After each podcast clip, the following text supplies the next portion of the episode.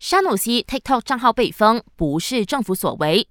最近风波不断的吉打州看守大臣拿杜斯里·穆罕默沙努西声称自己拥有四十三万名粉丝的 TikTok 账号被团结政府删除，目的就是为了阻止他在州选投票前和选民交流。而他也控诉，在西蒙和国政的执政下，我国已经变成了朝鲜般的铁腕统治，限制媒体自由。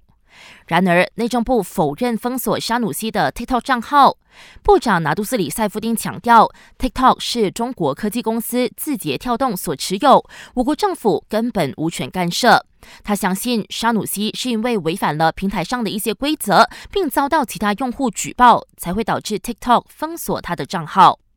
另一方面，也是公正党总秘书的塞夫丁宣布，他不会在来临的宾州选举捍卫班台热亚州议席，因为他的最新任务是要带领吉打州西盟夺下州政权。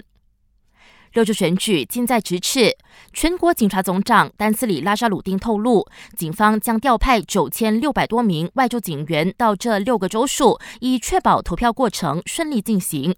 其中有接近两千人被安排在济兰丹和雪州协助应付周选，而登嘉楼也获派两千零四十八人。拉沙鲁丁保证，警方有足够的警力，确保票箱、选票和墨汁妥当，民众可以安心外出投票。感谢收听，我是维言。